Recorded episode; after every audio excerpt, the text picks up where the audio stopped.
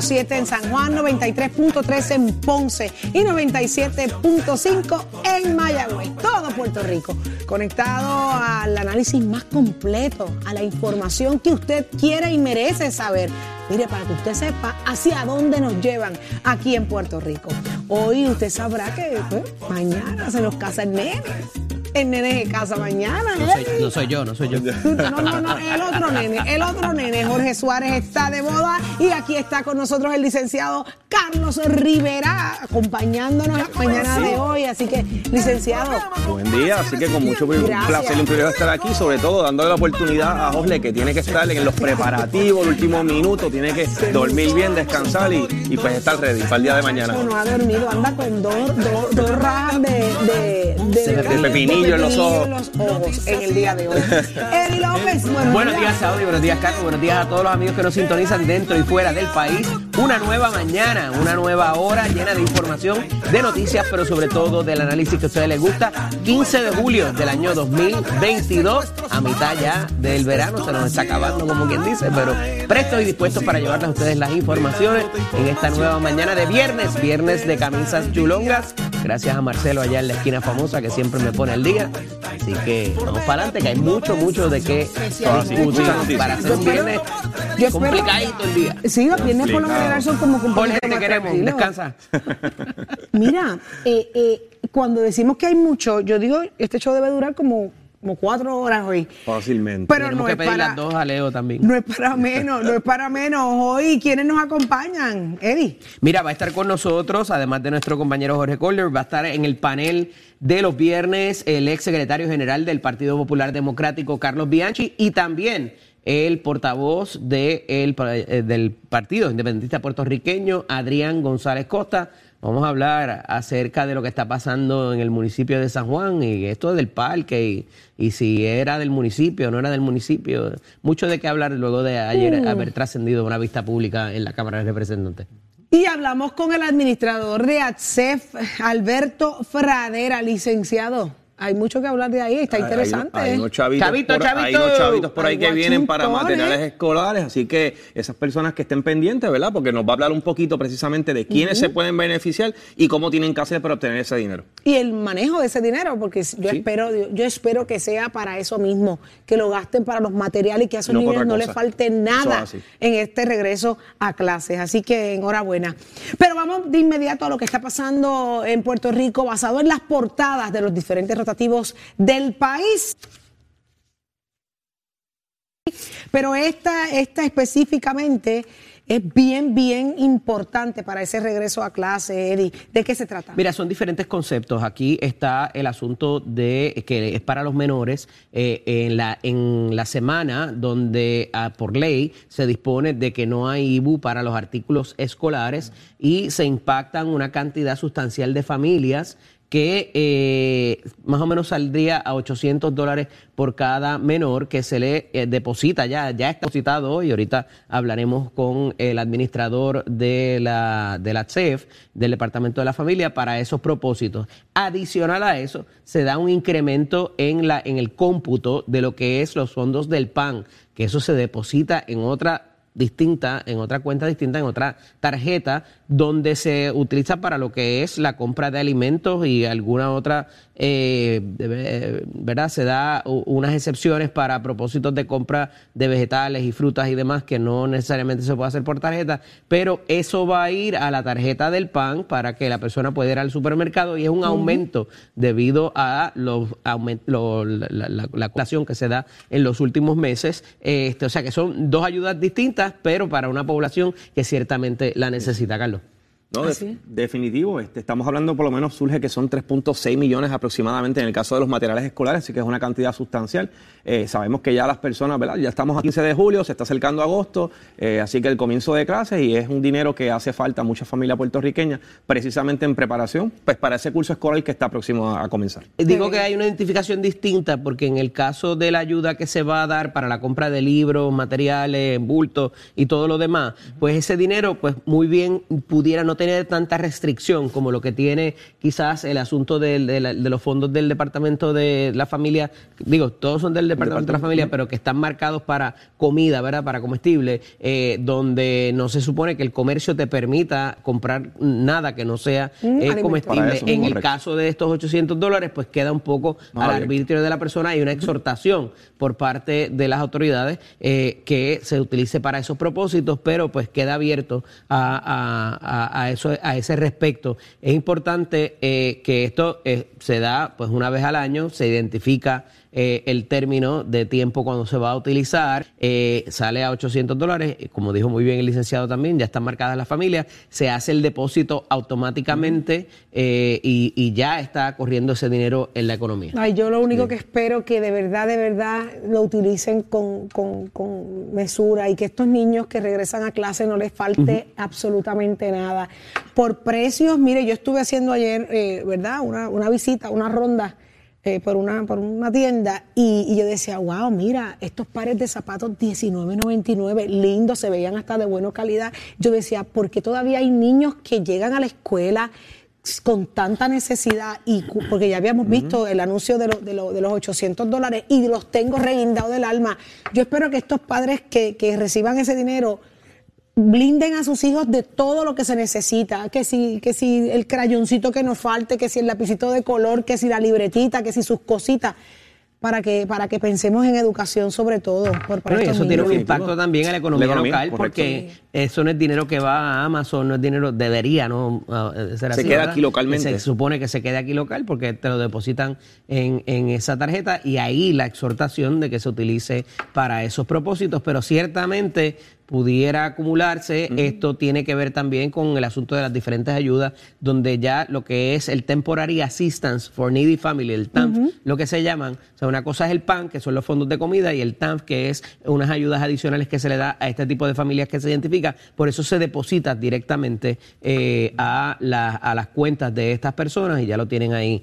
Para esos propósitos, nuevamente la exhortación es que se utilice para, como muy bien trae Saudi, esa necesidad que, de los muchachos que, que se da naturalmente por el desgaste, ¿verdad? Que, que, te- que sostienen toda, todos los años. Su meriendita, de- que de- no falte, que esa no falte nada. meriendita. Y obviamente ah, se ayuda, como menciona Eddie, de alguna forma pues también se incentiva la economía local, que eso es importante Sin también, duda. ese pequeño mediano comerciante. de dinero Eh, así que dinero que también va a, va a acudir, se quedaría en manos puertorriqueñas, que eso también es, es importante y es bueno para apoyar también el empresarismo local. Que tanta falta hace. Eso así. Porque hace mucha, mucha falta. Pero vamos a hablar entonces de asuntos de estatus, porque Jennifer González apuesta todo, todo a que eso se va a aprobar. Ella está segura de que sí, que en efecto eh, eh, lo que se ha estado presentando y que ya cierra. esta- bueno, ayer establecimos que la fecha era no más del 25, pero no menos del. No, no debe ser. El 20 debe estar radicado el Y un proyecto. poco los líderes demócratas eh, detallan este asunto también eh, por razón de que hay que pasarlo después al Senado. Eh, todavía hay unos pasos que faltan intermedios, pero parecen ya haber un acuerdo bastante sustancial entre las fuerzas eh, que impulsan eh, este asunto.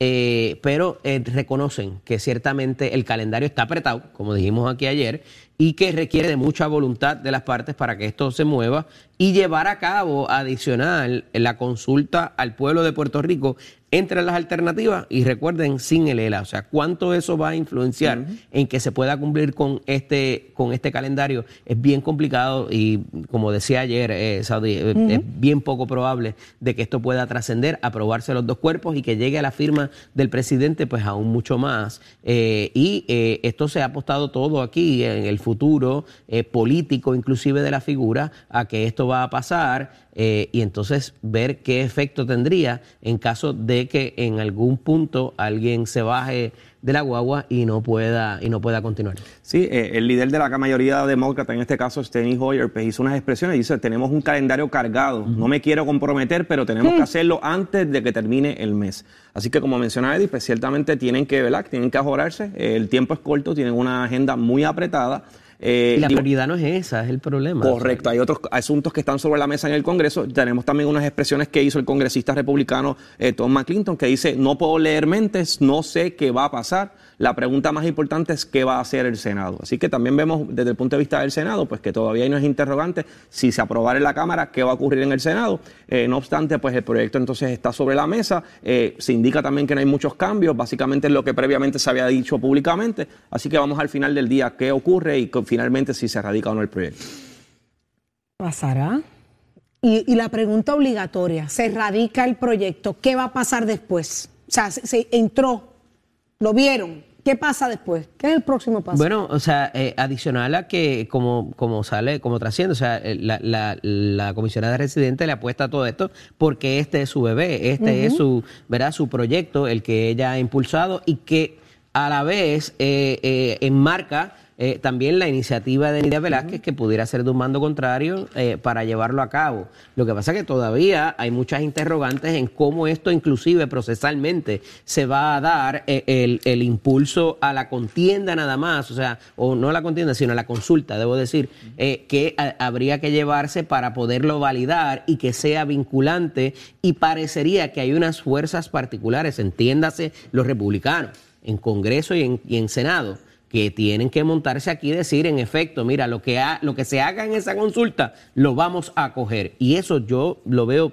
muy, muy complicado, además de que sea el calendario y que caiga en el calendario para que se apruebe antes de la elección de medio término. Eh, es un gran reto, es un gran reto. Y si y, y lo que vaticino, eh, Saudi Carlos, es que si no montan un republicano en esa guagua desde ya, y han tenido tiempo mientras se ha hablado del borrador, esto tiene todas las posibilidades de que no vaya a llegar a ningún sitio y eh, vaya a ser descarrilado, ni tan siquiera para que baje a la votación en comité, que después tendría que ir al proceso que explicó Jorge ayer. Y, es lo que mencionamos, aquí la, la clave va a estar es que pueda ser vinculante y que haya un acuerdo de que sea vinculante. Yo creo que esa es la ficha de tranque precisamente en todo esto, eh, en, que una vez se toma una determinación, que el Congreso se ¿verdad? Eh, adopte esa determinación o que escoja el pueblo de Puerto Rico.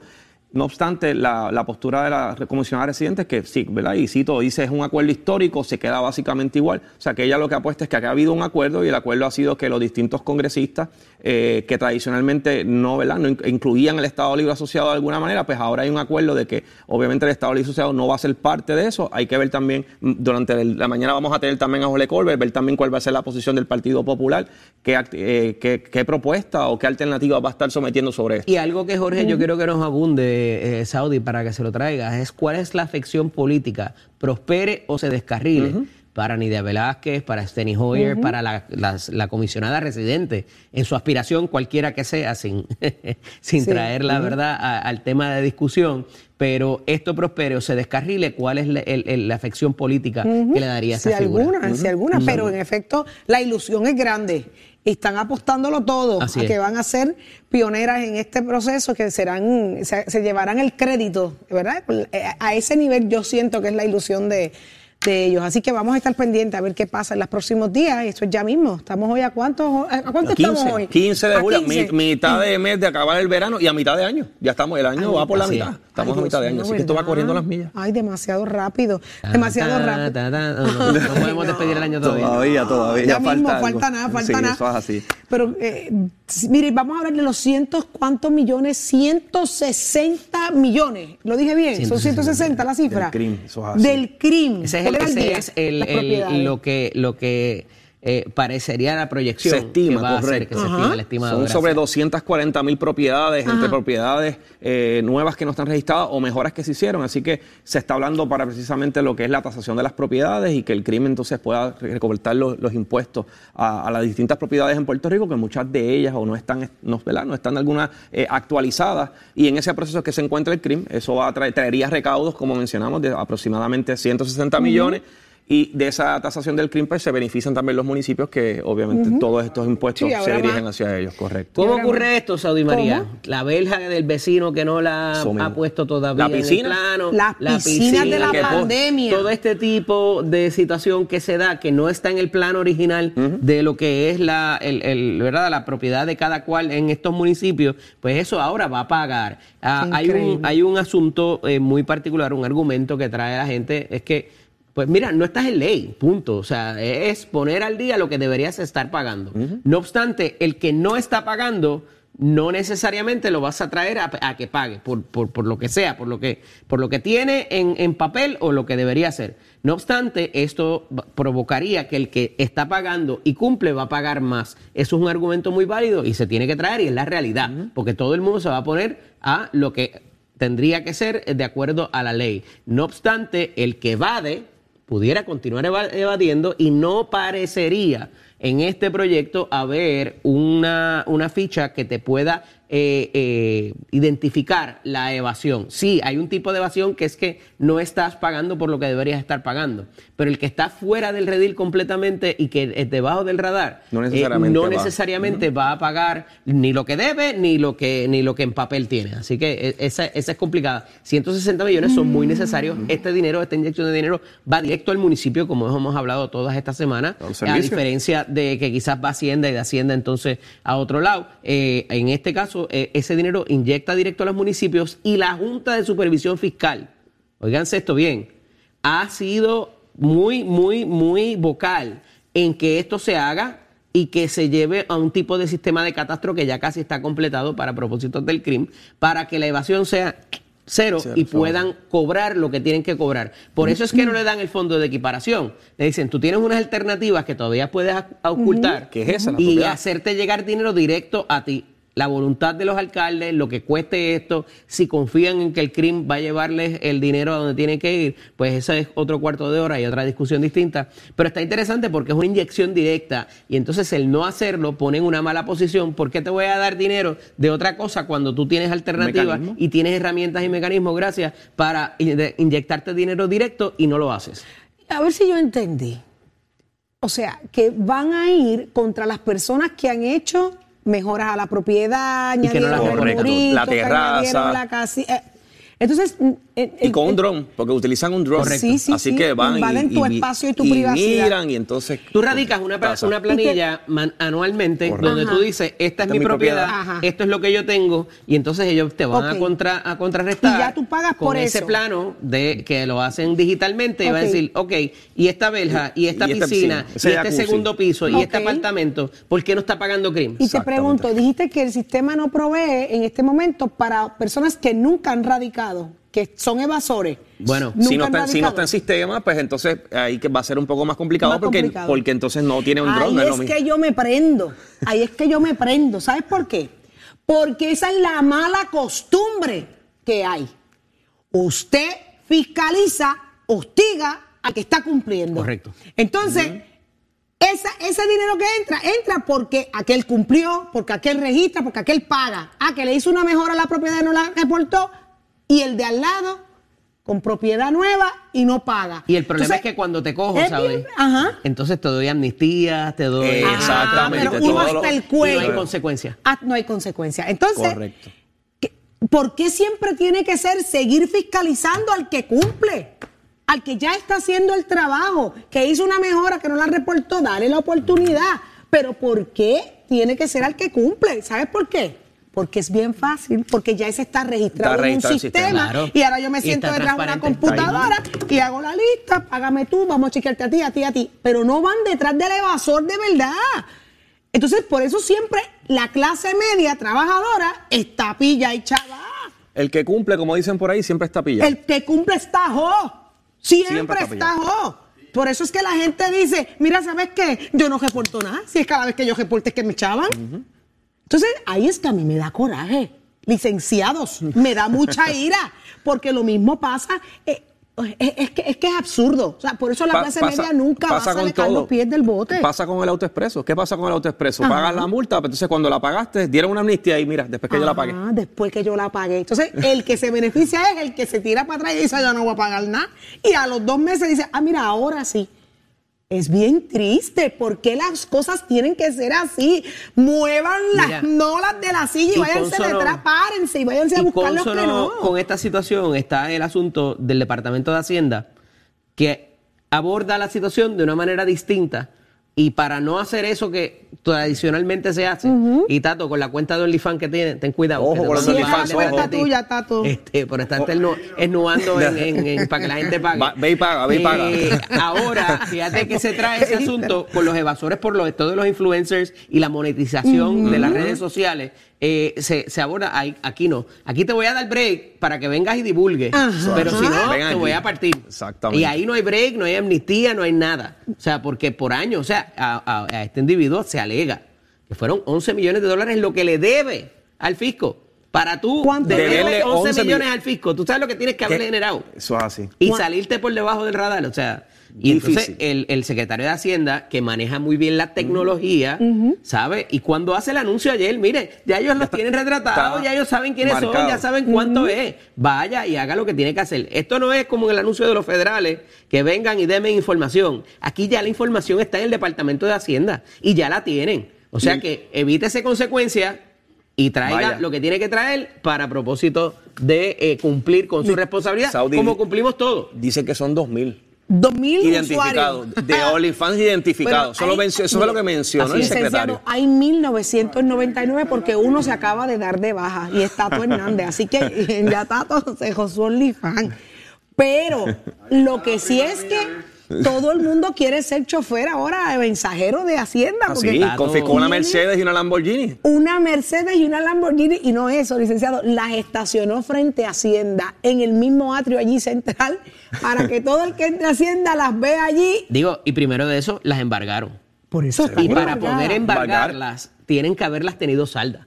O sea, que la cantidad de nuevo de Es dinero... una Eh, forma de recu- recuperar algo, ¿verdad? De la Claro, deuda. definitivo. Fíjate que la las deuda, para acreditar la propiedades deuda, no es se las embargaron, solamente los vehículos. solo los vehículos, Obviamente, pues, la- la- las propiedades es más difícil, pero antes Es- de hablar de, de, de, del OnlyFans que tiene la cacatúa Cassandra, tú sabes, hay que... Mira, pero es interesante la forma en que, es verdad, el secretario, porque esa determinación tiene que ser del secretario, de estacionar esos dos vehículos de, de lujo allí.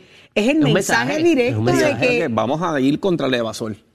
Qué cosa más increíble. Así que, pues, aquellas personas, creo que dio tres semanas. Ese fue el, el término que dio. para ahí hay multa, ahí hay cárcel, ahí hay de de todo todo para que... Paquito, levante, manda a levantar a todo el mundo y que vayan a la gente que no cumple de verdad, que nunca han radicado nada, que no pagan un centavo Que no porque pagan se esconden, que no pagan, que no, que no pagan nada.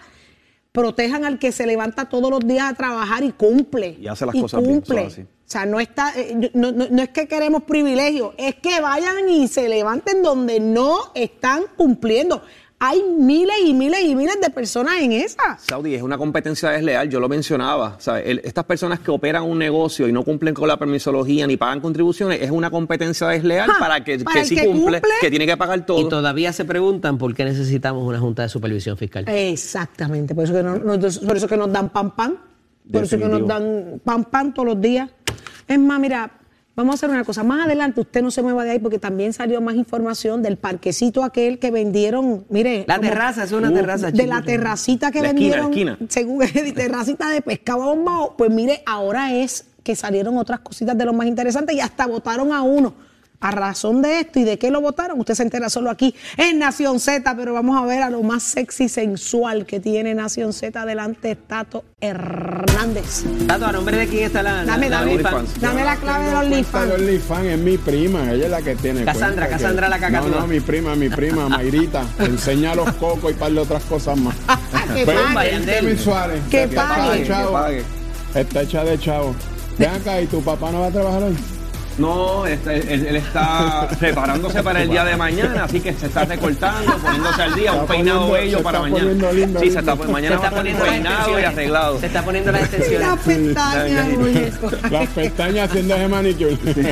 Muy buenos días, Puerto Rico, muchachos. Vámonos que vinimos, vámonos con el deporte que empieza la cosa buena. Vamos a empezar con el baloncesto superior nacional porque hoy es viernes y la agenda está carga. Anoche, mis vaqueros de Bayamón, oígame, allá en el rancho vaquero le pasaron el rol a los piratas de Quebradilla. 109 por 77, fue tremendo juegazo, pero Bayamón empezó a dominar y de que Mojica encestó el primer canasto, se fueron y se despegaron, se llevaron la victoria, ya tienen contra la espada y la pared a los piratas de quebradilla, pues serie está 3 a 0. Por otro lado, los Leones de Ponce ganaron por un puntito, 104 a 103 a los Cariduros de Fajardo, un juego que tuvo mucho cambio de división, mucha ofensiva, pero Al último Ponce salió por la puerta ancha. Y cabe señalar que hoy tengo en entrevista aquí en el tercer segmento a la preparadora física de los Piratas de Quebradilla. Así que es inquieto que por ahí viene. Mientras tanto, el deporte está desplazado porque este fin de semana es el Mundial de Atletismo en Oregón. Tenemos siete damas y un caballero que nos van a estar representando. Tengo la lista aquí. Grace Clayton en los 400 con valla. Gaby Scott en los 400 metros liso. Paulo Paula Vázquez y Yasmín Camacho en los 100 con valla, que sé que todo uno está loco de ver esa carrera. Beverly Ram va a estar en la maratón. Coral Ortiz, la que vino aquí, va a estar en la competencia de las jabalinas. Rachel Dolbete empieza hoy viernes en la marcha. Y el caballerito Aiden Owens del Herme, que va a estar en el Decathlon. Así que suerte para todos nuestros atletas. Estar en el mundial no es fácil. Estos son jóvenes, mujeres al poder, siete damas y un caballero que nos van a estar representando dignamente allí. Y todos esos resultados usted los va a tener aquí en Nación Z, donde nace la noticia deportiva. Oiga, chero, aquí vieron, my friend. Buenos días Nación Z y buenos días Puerto Rico por acá. Kenneth Ortiz de Leyendas sobre Rodas para mantenerte informado de los mejores acontecimientos del mundo automotriz.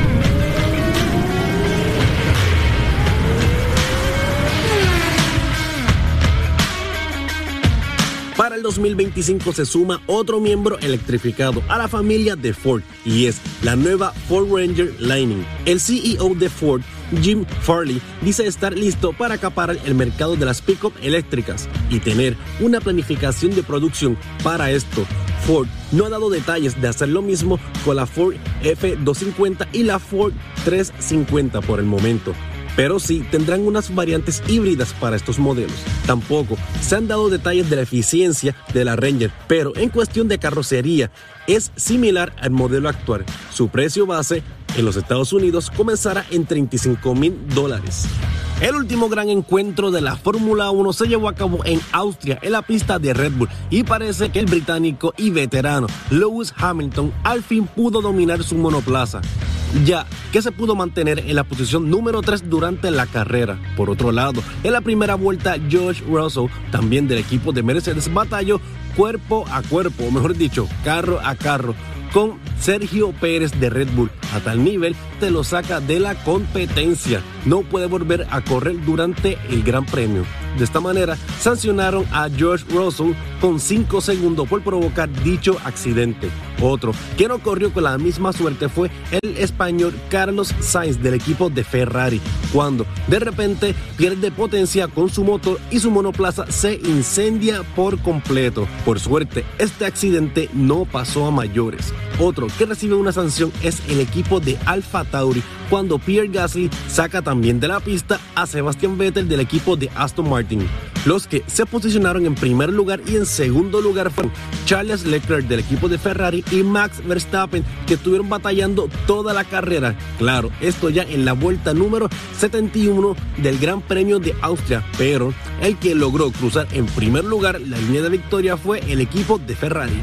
Ya te aquí tu segmento favorito de leyendas sobre ruedas. Recuerden, bien importante, seguirnos a través de Leyendas sobre Ruedas TV en Facebook, Instagram y en YouTube. Entra y suscríbete. Oye, miren, y todos los domingos, sí señores, ustedes todos los domingos tienen una cita conmigo aquí por Mega TV Puerto Rico y Mega TV Orlando a las 5 de la tarde. Recuerden que esta ha sido Kenneth Ortiz reportándose para Nación Z. Llévatelo, Raúl. Noticias, controversias y análisis. Porque la fiscalización y el análisis de lo que ocurre en y fuera de Puerto Rico comienza aquí, en Nación Z. Nación Z por, por Z93. Ya estamos de regreso en Nación Z. Hoy es viernes, son las 6:34 de la mañana, señores. Y en un momento dado, todo el mundo nos quedamos como que, ¿cuánto? ¿Cuánto pagaron? ¿Por qué? Con esa vista, con ese espacio en el condado, 145 mil pesos. Señores, tremendo salpa afuera. Es lo que se ha formado a nivel de que hicieron unas vistas públicas y una de las personas que estuvo presente es el representante Rodríguez Aguiló, a quien tenemos en línea telefónica. Muy buenos días, representante. Buenos, días, para ti, Saudi. Buenos días. buenos días, para todos y buenos días a los que nos escuchan. Que Usted- los que los ven ustedes, los ven ustedes y me escuchan a mí. Exactamente. Eh, y lo estamos viendo en pantalla. Usted tiene ahí una foto, la foto oficial está ahí ponchadita con nosotros. Gracias, gracias, gracias. Representante, ¿qué pasó allí en Ese no es Ángel? Matos, es Gabriel Rodríguez. Aguiló. Pero No es Ángel Matos, no se Pero confundan. espérate, si ese es Aguiló, él va, a, los, a, los, a los leones de Ponce. Ángel es un buen amigo, un buen amigo, pero la foto es un poco un poco distinta. Por lo y menos soy no- de los, cap- y de los capitanes de Ay, Dios mío, esto es una guerra que él y yo tenemos. ¿Estos son los que pierden con los vaqueros? Porque no, no estoy claro. Mira el otro, no se dé representante. No, no, no, los vaqueros le están ganando a los piratas de quebradilla, por eso, eso está en su serie. Ay, ay, ay, ay, ay, y que vivan los capitanes, que vivan los capitanes. Vamos a lo que venimos, vamos a lo que venimos. Representante, usted estuvo en esa vista ocular. Si usted hubiese... Es eh, esa-. No, no, una la- vista, la vista eh, pública, pública, vista perdón. pública. Sí. Eh, si, si, ¿verdad? Fue- si usted no hubiese sido representante, y, ¿verdad? y aunque puede tener, tener el mismo derecho, pero eh, y le dicen 145 mil pesos, ¿usted hubiese hecho la inversión? Pues mira, lo más importante de la vista para mí, ¿verdad? Sacando a un lado el comportamiento, el lamentable comportamiento de Luis Raúl Torres, que eh, obviamente rompe siempre todos los patrones, eh, insultando y, y faltándole respeto a los deponentes. Algo Ese es el representante Luis Raúl Torres. Luis Raúl Torres. Algo bien distinto a cómo actuó el presidente de la Comisión de Transportación e Infraestructura de la Cámara, a- Aníbal eh, Colla- eh, O sea, Díaz Aníbal Díaz Collazo eh, que actuó muy distinto, así que tengo que hacer la distinción, pero dejando esas controversias a un lado. yo Usted presidió esa comisión antes que, que, que Díaz Collazo. Eh, no, era, era Memo. Yo, Era Memo, correcto, sí, pero usted De- tenía mucha. Pero de ese incidente también vamos a hablar. No se preocupen Sí. porque se lo vamos a preguntar. Tenemos el, el bien, dato, pero no me contestó la pregunta. Si hubie- tú, si No, tú hubieses tenido la máximo, pues. oportunidad, hubiese hecho la inversión. Voy a los sustantivos, ¿verdad? Digo, Saudi, Saudi, yo no tengo los chavos para eso, ¿verdad? No los tengo. Ay, si Pero- eso se los da el banco. 145 mil pesos por ese, ese cantito allí se los da el banco. Pero vamos, vamos a los sustantivos que es para mí, ¿verdad? Lo, lo de la vista. Número uno, eh, el asunto del, de, de haber, eh, como dicen, lo- dijeron los, de- los deponentes, haber asesinado a los árboles. Yo creo que esto es un, es un asunto que no se puede quedar en el, en el tintero, no puede ser- quedarse sin consecuencias. Y la secretaria del Departamento de Recursos Naturales tiene una gran responsabilidad de mover todo su aparato gubernamental dentro de esa estructura que, que, ha sido cuestionada anteriormente para eh, eh, que los que hicieron eso paguen, ¿verdad? Eh, eso es bien importante porque allí, se- se, mataron varios árboles, no, no solamente los del, los del área en cuestión que se llama parque, que es un remanente o terreno, sino que el terreno que se compró aledaño también hicieron lo propio, eh, a pesar de que se le había denegado eh, un permiso de poda de árboles o, o cortar los árboles. Así que yo creo que eso, eso para mí es bien importante. Número dos, vamos a lo que me pregunta sobre el terreno. Este terreno se compró por ese valor, pero es que es, un, es una cabida pequeña, un espacio pequeño, un remanente de lo que en algún momento fue el Parque Borinquen, que, según nos habló un, arquitecto vecino del área, eh, que viene de los 1800 y tantos, y a principios de los 1900, 1938, aparentemente, es la fecha que tengo en la mente, eh, se, se estableció un parque el cual se fue eliminando por pedazos, ¿verdad? Se fue vendiendo, construyendo urbanizaciones, edificios, hasta que llegara a este espacio que quedó allí, que, que lo llaman el parquecito de, de Borinquen. Por eso es que lo llaman parquecito de Borinquen. Eh, y, y esa es la historia que se nos hizo ayer. Cuando uno compara el precio del terreno que era colindante a este, a este espacio, donde había una estructura abandonada, se compró el, metro cuadrado a 1.113 dólares, creo si mal no recuerdo el, precio, versus el precio de- del, del metro cuadrado en este espacio, hablando de, haciendo referencia al, al remanente o el parquecito de Borinquen, es 811 dólares el metro cuadrado. Así que la diferencia no es tanta, eh, mirando lo que realmente es cada uno de ellos en el contexto, ¿no? Uno era un remanente y el otro tenía una estructura que estaba abandonada, que era un hospitalillo, que podemos decir todo lo que sea, pero tenía una estructura y es, una cabida mayor en, eh, en cuanto al espacio. Y esa es la gran diferencia en, en precio, ¿verdad? Eh, aquí el cuestionamiento mayor que surge de la vista, y es el- para mí es el importante, es que este arquitecto hizo un análisis, pues, por su experiencia, su expertise, de el, el origen y, y, quién realmente es el dueño de este, de este terreno. y, y, esa es la controversia. El, el, según se nos demostró ayer, estaba registrado a nombre del municipio de San Juan.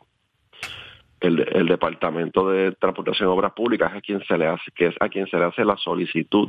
Esta empresa se le hace la solicitud para comprarlo, hace un estudio de título y no encuentra eh, eh, ¿verdad? que está a nombre de nadie, no está registrado a nombre de nadie, y comienza un proceso para registrarlo. Eso fue en el 2019. Pero representante, vamos por parte, porque mínimamente aquí hay un bien de dominio público o en algún momento se le daba esa utilidad, no se sabe si, se, si tenía esa utilidad o no, y tenía que haber unos pasos para poder cambiar la utilidad, más allá de de quién fuera propiedad, de de quién fuera, eh, por cuánto se vendía. Aquí, si tenía eh, una, una zonificación o una, o una titularidad de parque, habría, había que cambiarlo algo más para poderlo vender. Eso ocurrió, trascendió en la vista información de cómo se dieron esos pasos y si fue de una manera apropiada.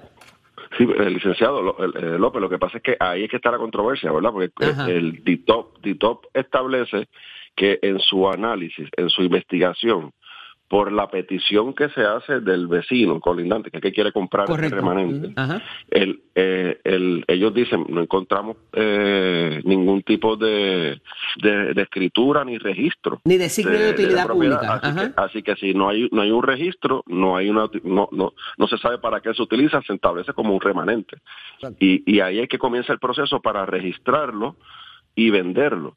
Entonces, en el proceso de registrarlo y venderlo se hacen edictos, se hacen publicaciones, eh, y aquí el municipio de San Juan, que fue en el 2019, eh, en ningún momento eh, levantó bandera ni levantó verdad la voz de mira espérate aguántate que eso es mío aquí nadie nadie dijo nada hasta que ahora comienza la controversia y se comienza a mirar para atrás a ver qué pasó. Así que aquí el departamento de transportación y obras públicas tiene que hacer una investigación verdad ir al detalle de, de qué realmente es validar la información que se nos dio ayer en la vista pública, que son este registro eh, de esta propiedad, eh, y entonces ahí tomar las decisiones. Ciertamente ya está vendido, eh, hubo un licenciado que fue ex secretario de justicia por parte de los residentes que dice que, que él establece que es nula la venta porque si si se construyó una venta eh, basado en documentos que verdad que no eran no se hizo adecuadamente pues pues nula no eh, no es legal y eso Eddie podrá explicar lo que es abogado, yo no.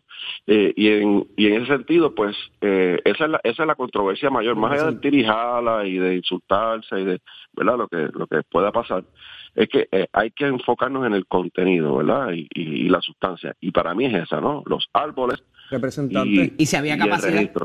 Representante, le, pregunto, eh, senador Carlos Rivera acá, eh, le pregunto, en el, se habla de un parque, pero ¿qué facilidades, si surgió en la vista pública, qué facilidades alguna o en qué consistía este, este, este parque? Así se le está llamando, pero desconocemos si tiene alguna, alguna facilidad o puede explicar un poquito más.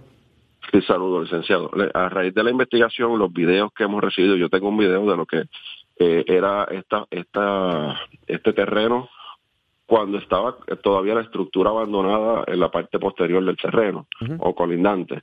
Y en ese en ese en ese video uno puede apreciar que lo que había era eh, dos bancos, dos banquitos y un área, bueno, casi verde, ¿verdad? Porque no, no, todo era grama.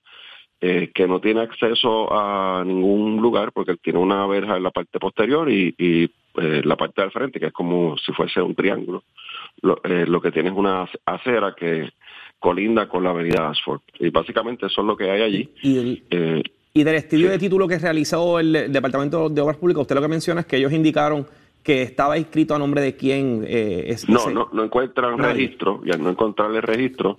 ¿Y fue registrado a nombre del Departamento de Transportación y Obras Públicas entonces? Correcto. Y ahí es que se comienza la tasación y se comienza el proceso de, de compraventa, ¿no? De, por parte de Editop. No fue que Editop lo puso en venta, ¿verdad? Eh, sino que fue que el vecino colindante, que es el que tiene derecho a hacer una solicitud, si hay un terreno el cual entiende que fue lo que pasó ahí. la corporación entendía que ese era un terreno que, que era un sobrante, un remanente de una parcela que en un momento dado existió y, y por eso es que hace la solicitud y dentro de las prioridades para vender una cabida un espacio como este es el vecino colindante, ¿verdad? Más allá de los herederos que no hay. Representante, eso pasa todos los días con el DRD, con el Departamento de Educación, con el Departamento de Transportación y Obras Públicas. Son unos remanentes que se quedan y las fi- la- la- las figuras circundantes a donde ubi- ubica el predio, pues interesan ampliar para diferentes cosas. A veces el Estado lo hace Lo también. Aquí lo que levanta eh, eh, sospecha quizás es la manera que se hizo, eh, ¿verdad? Y que nos enteramos, como, porque, como muy bien usted dice, cuando envenenaron los árboles para poder hacer lo que quieren hacer con ellos. Entonces, hablaba ayer con el, el presidente, el expresidente del Senado, Tomás Rivera Chats, y decía que esta, este, esta, esta situación tiene que dilucidarse en el tribunal, que lo que esté haciendo la Asamblea Legislativa al final del día no, provocaría ni tan siquiera revertir el proceso si se hizo, si es que se hizo eh, irregular al final del día. ¿Coincide usted con esa apreciación? ¿Se está perdiendo el tiempo? ¿Va a ser consecuente este proceso ante la Asamblea Legislativa? Bueno, pues yo, yo no, no, no, yo no, todo lo contrario, yo, no- yo no puedo decir que se está perdiendo el tiempo. Yo creo que es importante que los vecinos tengan, o, los vecinos de este lugar tengan eh, el espacio para poder expresarse, ¿verdad? Y, y la Cámara de Representantes eh, funciona como eso, ¿no? Ese espacio para que el pueblo pueda expresarse y presentar sus preocupaciones sobre no tan solo la legislación, sino este tipo de asuntos que los impactan en las comunidades. Yo creo que eso es bien importante, yo creo en eso, siempre lo he creído, y, y creo que esa parte es importante. Ahora, a nivel legal, pues, Ajá. obviamente... Para provocar esto el cambio, como vimos en Sol y Playa, por ejemplo, al final del día es un tribunal, no es la agencia pública, no es la, la Asamblea Legislativa, por más vistas que lleven aquí, es el, es el tribunal quien tiene que bajar un dictamen y que provoque los cambios que se requieren. to- ¿Coincide? Total, totalmente de acuerdo, totalmente de acuerdo en Representante, esa apreciación. el tiempo Sí, nos déjame- traiciona. Déjame, déjame Ajá. decirte algo rápido. antes Ajá. que- Sí. Y es que eso- ahora voy a hablar de mi apreciación sobre otro tema. Ahí se está hablando de construir un edificio, no solamente en ese espacio, sino en toda la, la parcela, ¿verdad? Ambos, ambos solares. Eh, construir un edificio de 12 pisos, aparentemente es lo que se habló ¿Qué apartamento? y de apartamentos, de residencias, que son costosos. Y ya yo estoy, ya yo estoy, sobrepasa los 2 millones de dólares o algo así, cada uno. Entonces ya yo estoy viendo que también aquí hay una lucha, De, evitar que se construya eh, un edificio. Así que también tuve ese sabor, mal, o ese mal sabor ayer de que hay una lucha para tratar de impedir que se construya este edificio por algunos de los, de los que estuvieron participando en la, en la vista pública de ayer. Y, y fue, ¿verdad? Eso, eso fue mi apreciación. Eso no fue que se dijo, pero es mi apreciación. Así que eso, guárdenlo por ahí porque esa controversia, pues. Sí. Cuidado con, otras, cuidado con las otras agendas que pudieran venir por ahí, ciertamente. Cierto. Gracias, Cierto. representante. Pero no sé, no, yo, yo no quería que se me fuera todavía. ese- No nos habló del- del salpafuera que ocurrió en esa eh, vista. ¿Qué fue lo que pasó? ¿Qué fue lo que pasó? Que se- lo votaron, lo votaron de allí al asesor legal de, de- del Del DITOP. Sí, porque a Luis Raúl no le, no le, no le gustó el que el asesor legal de Editop lo estuviese corrigiendo en sus apreciaciones. y, Lu- y Luis Raúl pues tomó el tono, lamentablemente, eh, vuelvo y digo, a diferencia del representante Díaz Collazo, de, de política, ¿verdad? Ahí le, le- le lanzó este eh, un ataque a Miguel Romero, que Miguel Romero no tiene nada que ver con esto. Esto fue la administración de anterior, ¿verdad? Que, y vamos a decir algo, era Carmen Yulín, no era no era este Miguel Romero, fue en el 2019. Y, y el tasador también lo, ¿verdad? Lo, lo- corrigió en varias ocasiones y él se molestó y comenzó a defenderse. eh, ¿De qué forma? Pues atacando y eh, con el mallete. eh, Y pregunto yo, y pregunto yo. ¿de qué forma lo corregían? ¿Con intención Bueno, por- o, con, por- o- por o ejemplo, con también con delicadeza y con respeto? No, no, con respeto, con respeto, porque allí no se permite la falta de respeto. Imagínese ni- ni- usted. sí, sí, usted, es representante, eh, imagínese usted que se sienten allí un panel y le falten el respeto tratando de... No, ni uno tampoco lo, ni uno tampoco lo puedo hacer, yo nunca lo he hecho, y Qué yo llevo bueno. un tiempito allí, y puedo tener mil diferencias con quien se sienta frente mío allí, y, y, y uno tiene que tener respeto y darle el espacio. De parte y parte. A- a- Seguro, porque ese es el proceso. Oye, si, si, si lo que les dije anteriormente, la Cámara de Representantes y el Senado tiene estos foros para que las comunidades se expresen y podemos estar a favor o en contra, y también hay que darle el espacio para que los representantes del gobierno se expresen. Claro. Y uno puede estar a favor o en contra de lo que puedan estar diciendo. Puede ser una administración de uno o no de uno políticamente, pero hablando, pero ciertamente uno tiene que darle el espacio para que se expresen y no maltratar al deponente. Y eso fue lo que lamentablemente la actitud que asumió eh, Luis Raúl Torres. Vean el video. Por la mañana con los residentes era una cosa, el mismo tema, y por la tarde con los jefes de agencia fue otra, con el mismo tema. O sea, era una cuestión de, de agenda política que es muy lamentable y como yo le, yo le llamé la atención y se lo dije a Luis Raúl, esto no era un tema político, esto no es Luma, esto es un asunto de una comunidad que es muy serio y que hay que atenderlo responsablemente con los documentos que se nos están presentando, como acabamos de discutir ahora aquí. O sea, el departamento de ITOP tenía una información, los vecinos tienen otra, bueno, pues vamos a validarla y vamos a ver quién realmente tiene la razón.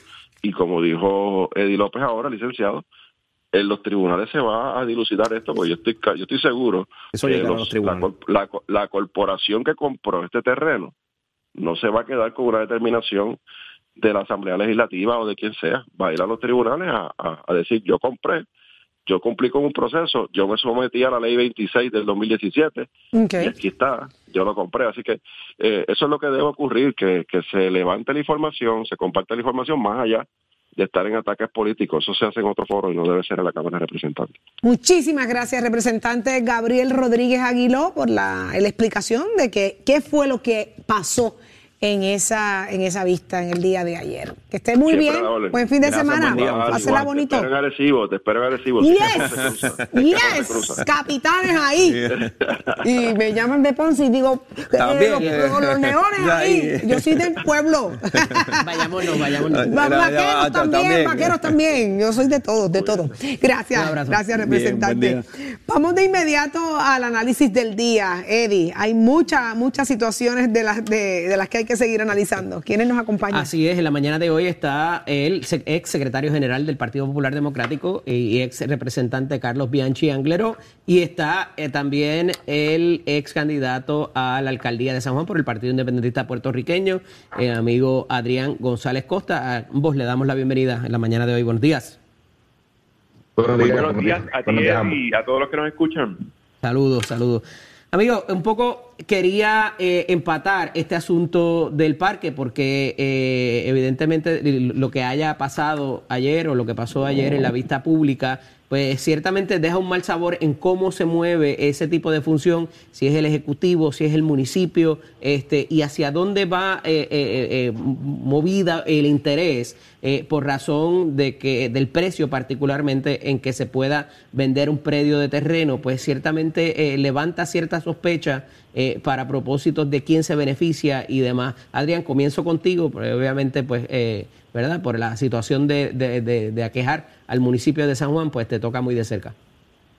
Mira, Eddie, yo creo que eh, independientemente de quién era el titular, si fuera el municipio o si fuera eh, obras públicas, eh, el asunto aquí más ofensivo y peligroso es el precio al que se vendió este predio de terreno, que a todas luces está ubicado en un, en un, en un sitio eh, privilegiadísimo y que 140, mil- con 145 mil dólares probablemente cueste una habitación de uno de los apartamentos de alguno de los edificios que esté alrededor de donde está ese, ese, ese predio de terreno. Así que es un precedente malísimo. Además, la gente dirá, bueno, pero ¿cuál es el problema con vender algo barato?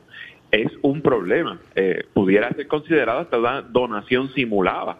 Uno no puede vender la propiedad de uno más barata de lo que debiera ser, ¿no? Y eso tú lo sabes también. Incluso pudiera ser un señalamiento de, un inspector de notaría eh, en, una escritura que uno otorgue.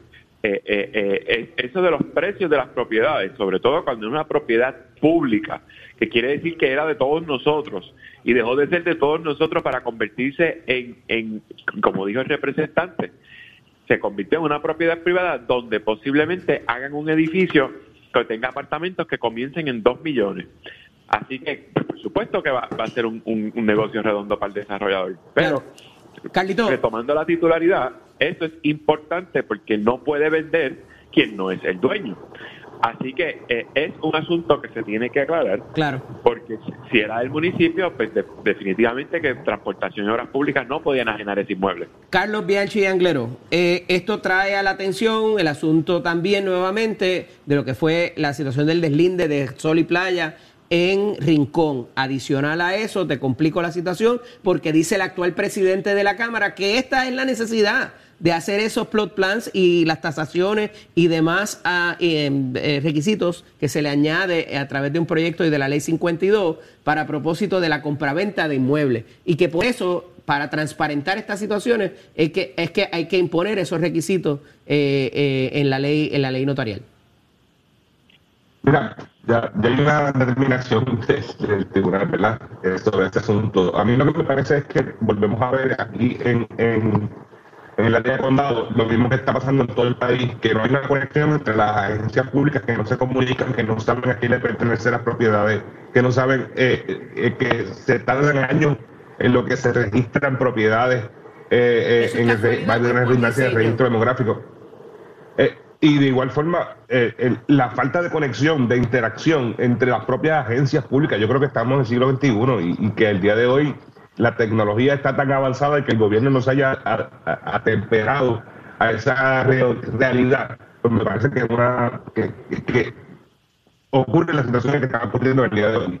Vemos lo que está pasando en condado, venden unos terrenos eh, a un costo, eh, a un coste que no sabemos si verdaderamente es el precio de tasación o no, eh, si ese es el, el precio actual y real, ¿verdad? Ante la situación económica que vivimos, donde la mayoría de las propiedades han ido en aumento, aunque parecería ser una burbuja, pero no sabemos si estamos saliendo de esa burbuja, Eh, pero sí se, hubo una, venta.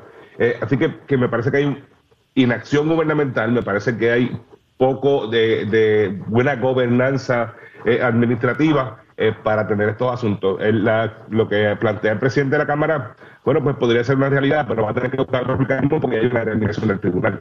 Claro. Adrián, eh, ¿qué te parece del anuncio, los anuncios que hace el secretario de Hacienda recientemente y poner los dos vehículos estos embargados allí frente a la estatua del intendente Ramírez, enviando un mensaje directamente a los evasores contributivos? Yo creo que cualquier medida que tome el gobierno en contra de la evasión contributiva hay que verla con buenos ojos.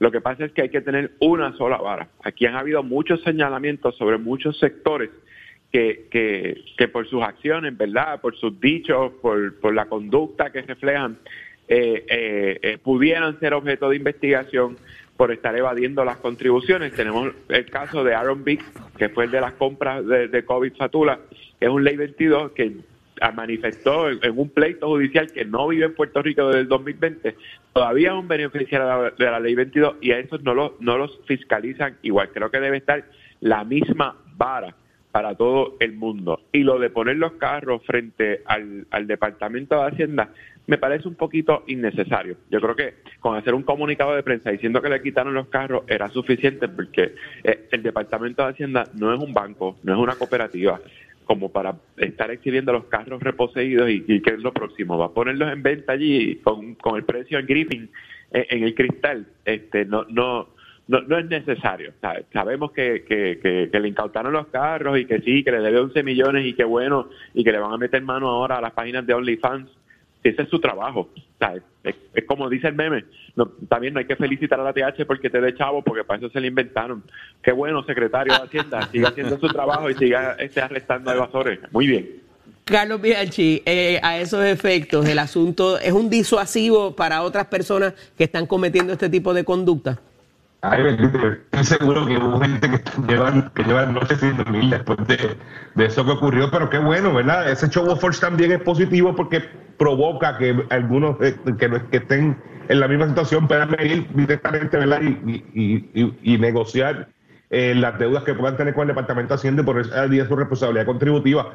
Lo que yo no quisiera pensar, ¿verdad? Que, que también se dé este tipo de situación y que, como ocurre a veces en los casos eh, criminales, vamos al peje pequeño y vamos al peje grande. Yo creo que aquí desde el más pequeño hasta el más grande deben que, eh, eh, ser eh, eh, eh, fiscalizados por el Departamento de Hacienda, están haciendo muy bien su trabajo eh, y veremos muchísimos carros más de estos en la, en la entrada del Departamento de Hacienda por los próximos meses, parecería ser. Interesante, al frente, interesante. Compañeros, gracias por estar disponibles para nosotros. Que tengan excelente fin de semana. Igualmente a ustedes. Un abrazo, Carlitos. Buen día. ¿Cómo no? Bye, pasamos contigo. Interesante. Uno dice que no debieron poner los carros, que fue Adrián, y Bianchi dice que, Que mira, va- está chévere vienen más. para que la gente vea que cómo es que... Indicó que vienen más, parece, así que Mira, es- Y los allí. aviones y las lanchas, y ¿te imaginas? Aquello va a ser un- Aviones. Ay, Un aeroparque. Los botes, de pronto van a decir, un boat show. Pronto habrá un boat show también. A Ah, mejor. Exacto. A lo mejor allí. O va a ser como el, como el, como el show de, como el show de carros de Felipe Gran Pérez que tiene tú. Si usted ve que llega un chofer allí, un mensajero en un Lamborghini, pues sepa que, Que es de Hacienda, es sí. el mensajero de Hacienda. Que, le- que tienen carros nuevos para eh, llevar la mensajería. Y cobrar el IBU. Y cobrar el IBU. Mira, Tato. Tato Hernández. Aquí ya te, rendiste, te Ay, rendiste. ay, Vas a cerrar el OnlyFans ya. Sí, sí, sí. No, yo que no, el de mi primo. El de Paga. mi prima. El de Pero ahora, prima. Ahora el pueblo Aunque de lo Puerto- cierres tienes que pagar. Pagar como Sí, quieras. ya te sí, tienes no, tratado. ella tiene que pagar porque ella es que se han ganado los chavitos. Verá, pero ahora es bueno porque Pero mira, cuando... ella es pobre, ella siempre está sin ropa. Ajá, bendito, la pobre le da que vender la cacatúa. Le da catarro. Mira, ahora es bueno porque cuando te vayan a cobrar algo de Hacienda, van a ir en una guagua Lamborghini que en la puerta dice Hacienda para servirle. Vamos a lo que vinimos, señoras y señores, vámonos con el deporte, que tengo mucho deporte, como dice una amiga mía por ahí, mucho con demasiado. Bueno, vamos a empezar con el motocross. Hay un jovencito que se llama Fabián Hernández. Tiene que ser Hernández, tiene que ser de los mejores. Así que ya usted sabe cómo esto, con tan solo 15 años, lo que tiene es una motora 125, corría Fortran. Ya usted sabe, igualando a su papá, hoy en día con 15 años, uno de los mejores corredores de motocross de Puerto Rico. Por ahí una fotito de, óigame, se mete en una carrera con su motora 125 cc, ganó la categoría 125, la 2 y medio y la 4 y medio. Así que este joven hay que chequearlo, que este puede ser campeón mundial en el motocross, que se la deja caer y de Mientras tanto, en el voleibol femenino, pues tenemos jueguitos para hoy. Caguas visita a Junco y Corozal a Manatí. Así que las muchachas en el voleibol están activas. En el béisbol AA, Caguas va para Yabucoa, Lajas para Junco, Salina para Guaynabo y Camuy para Hormiguero. Así que ya usted sabe, fin de semana bueno, fin de semana activo, mucho deporte. Usted se entera aquí en Nación Z, donde nace la noticia deportiva. Y es el gachero, give it up, my friend.